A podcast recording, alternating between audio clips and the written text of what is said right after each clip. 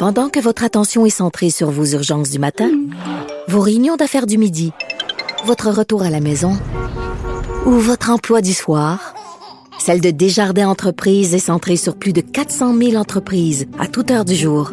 Grâce à notre connaissance des secteurs d'activité et à notre accompagnement spécialisé, nous aidons les entrepreneurs à relever chaque défi pour qu'ils puissent rester centrés sur ce qui compte, le développement de leur entreprise.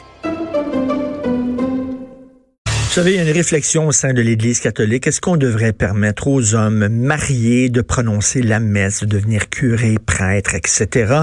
Et là, Benoît XVI, qui est sorti de sa retraite et qui a dit non, non, non, non, non, faut pas ordonner des, euh, ordonner prêtre des hommes mariés, ça n'a pas de sens.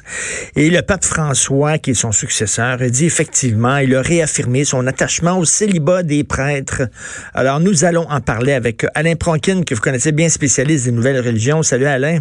Oui, bonjour Richard. Écoute, avant de parler de ça, il faut parler, quand, on parle de Benoît XVI et du pape François, bien sûr, le, film qu'on peut trouver sur Netflix, Two Popes, c'est pas un film, c'est pas un film sur les pédophiles, absolument pas, là.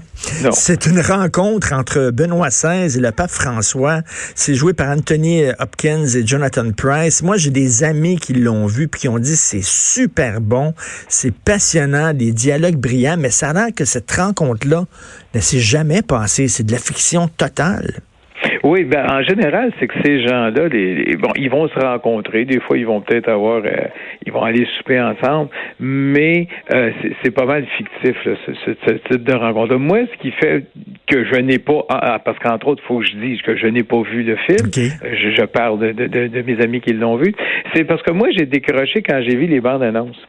Quand j'ai vu les bandes annonces, j'ai décroché pour la raison suivante, c'est que Benoît, pas Benoît, excuse, François ne porte jamais de bouton de manchette. Et dans une des bandes annonces, tu vois avec des boutons de manchette. Et c'est une histoire connue, parce que tu as même des évêques qui ont dit publiquement, c'est rapporté dans les journaux en Europe, ils disent quand on va le rencontrer, on n'ose même pas porter des boutons de manchette sur nos chemises, parce que lui, il a gardé ses souliers ordinaires. Sa croix n'est pas en or, elle est restée une croix de fer. Et au niveau de ses bijoux, il ne porte aucun bijou. Je pense qu'il y a une montre comme tout le monde, bien ordinaire, qu'on achète dans toutes les pharmacies pas chères. Là. Mm. Et c'est ça qu'il y a, parce qu'il est pour la pauvreté. Donc, en partant, quand tu vois ben, une erreur... C'est pour ça, d'ailleurs, c'est pour ça que c'est appelé François, comme pour Saint François d'Assise, qui était pour la pauvreté et tout ça. Oui. Donc, quand tu vois une erreur comme ça, tu te dis, à quoi a l'air le travail de recherche? Mais semble-t-il que tout le monde dit, c'est, même mes amis qui l'ont vu, ils ont dit, c'est extraordinaire, Alain, il faut que tu vois ça. Ben oui, il paraît que c'est bien bon, mais, mais moi aussi, les films historiques qui prennent trop de liberté avec la réalité, ça m'énerve. Par exemple, le film Argo, qui était sur euh, l'ambassade canadienne en Iran, qui avait accueilli des Américains. Tout était faux dans le film, mais faux de A à Z. Mais ça fait des belles histoires romancées. Mais moi, c'est les, boutons de manchette, j'ai décroché tout de suite. ça te fait très rire. Toi, c'est le ben, détail qui écoute, moi, je écoute, peut-être que j'en sais un petit peu plus que la moyenne sur le pape François, mais quand tu vois ça, tu te dis, c'est quoi le travail de recherche? J'aurais jamais dû permettre ça. Ben oui.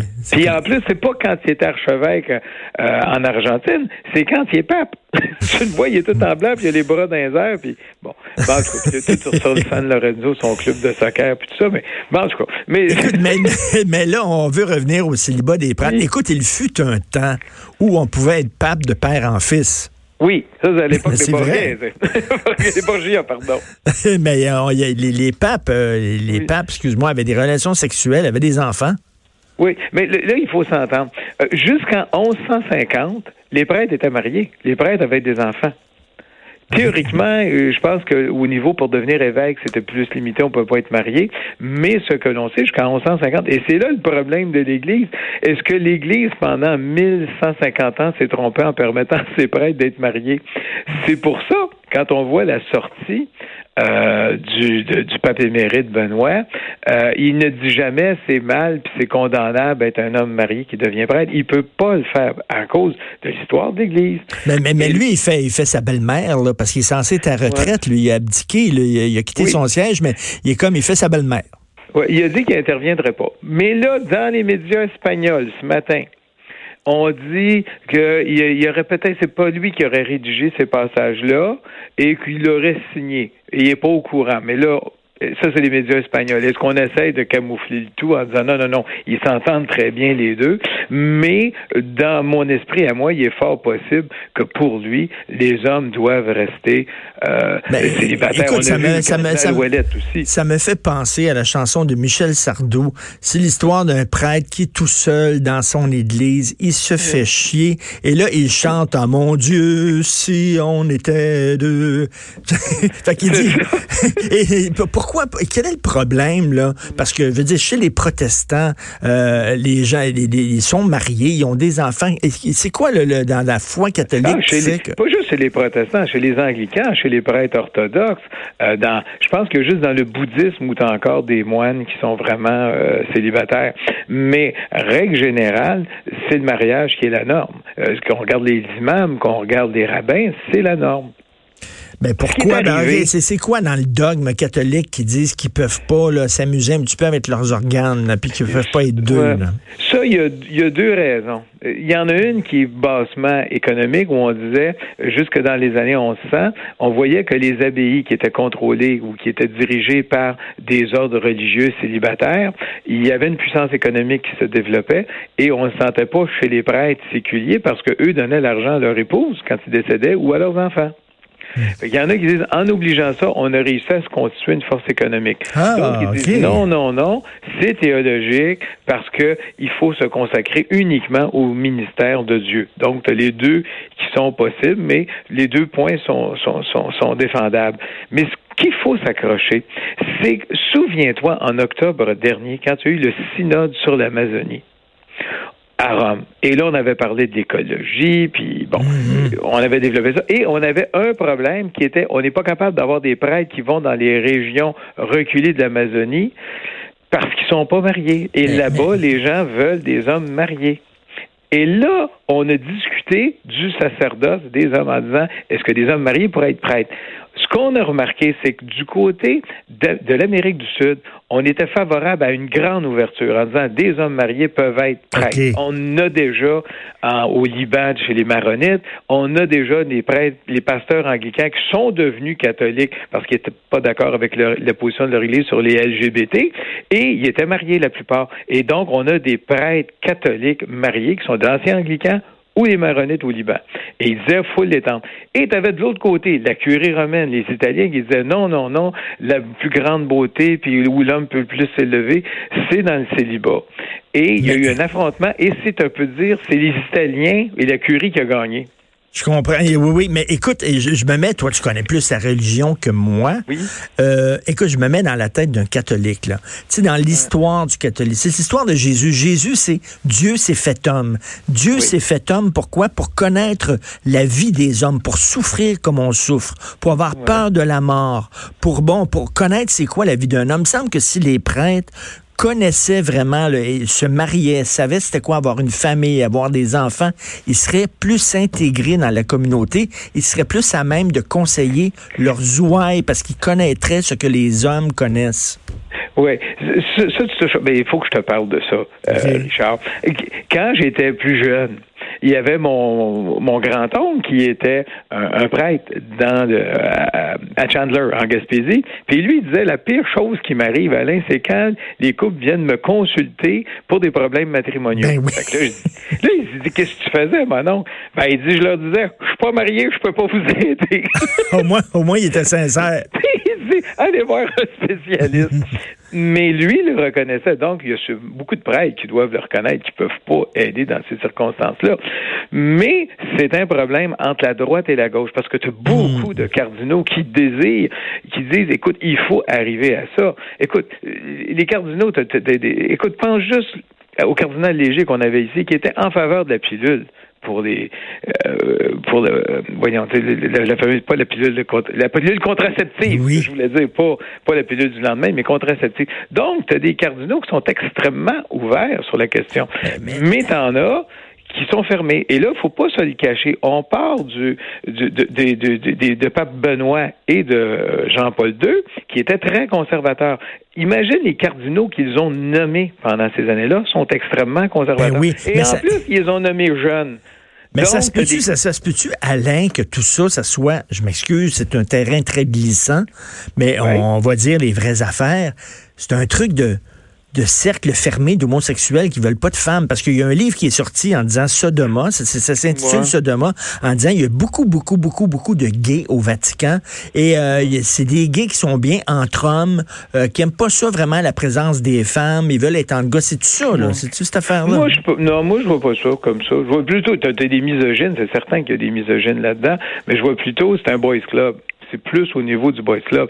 Sauf que tu en as qui sont très ouverts. Donc, imagine, tu as deux papes qui ont fait quand même plusieurs années, Jean-Paul II et Benoît, qui ont nommé beaucoup de cardinaux très jeunes et très conservateurs qui ne veulent pas changer les choses.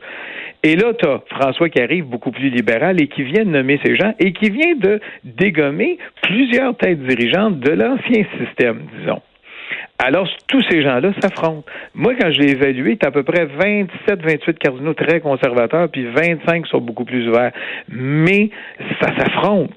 Et c'est ça qui est en train d'arriver actuellement. Comme on dit, bon, le cardinal Sarah, euh, qui est très conservateur, qui dit euh, que lui, euh, pour te résumer ça, lui est encore pour que le prêtre se retourne de côté et regarde la nef et non pas les, les paroissiens. Oh, ben, boy, OK, là, OK. Et lui a participé il s'ennuie, il s'ennuie de la messe en latin, lui, là. Ah, mais t'en as plusieurs comme ça, du rite tridentin. Le cardinal Perle n'était pas du tout contre ça, puis on sait où Même ça, même ça, si t'as des enfants, tes enfants vont à l'école, t'as une femme, etc., tu es plus impliqué dans la communauté, tu es plus près de tes fidèles, tu peux mieux les conseiller, tu fais partie de la communauté des hommes.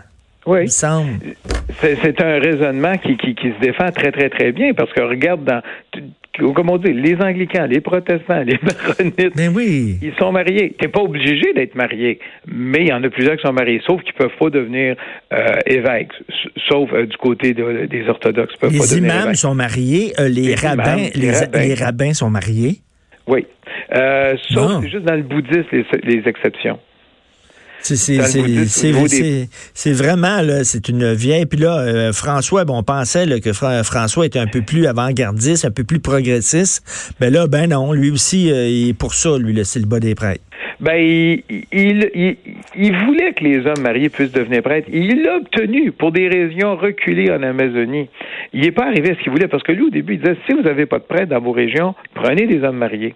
Ah, donc, donc il y, a des, y, y a des exceptions. C'est-à-dire, si tu es dans des endroits hyper reculés, tu as de la ben misère à recruter des prêtres, les seuls bozos qui veulent aller dans ces coins-là, c'est des gens mariés, tu vas dire, OK, pour toi, ça va être correct. Et en Amazonie.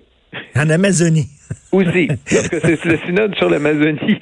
Donc, c'est pas, c'est pas nulle part autre. Sauf les, euh, au Liban et sauf, évidemment, les prêtres, les, pasteurs anglicans qui sont devenus catholiques. Donc, c'est limité. Mais ça existe.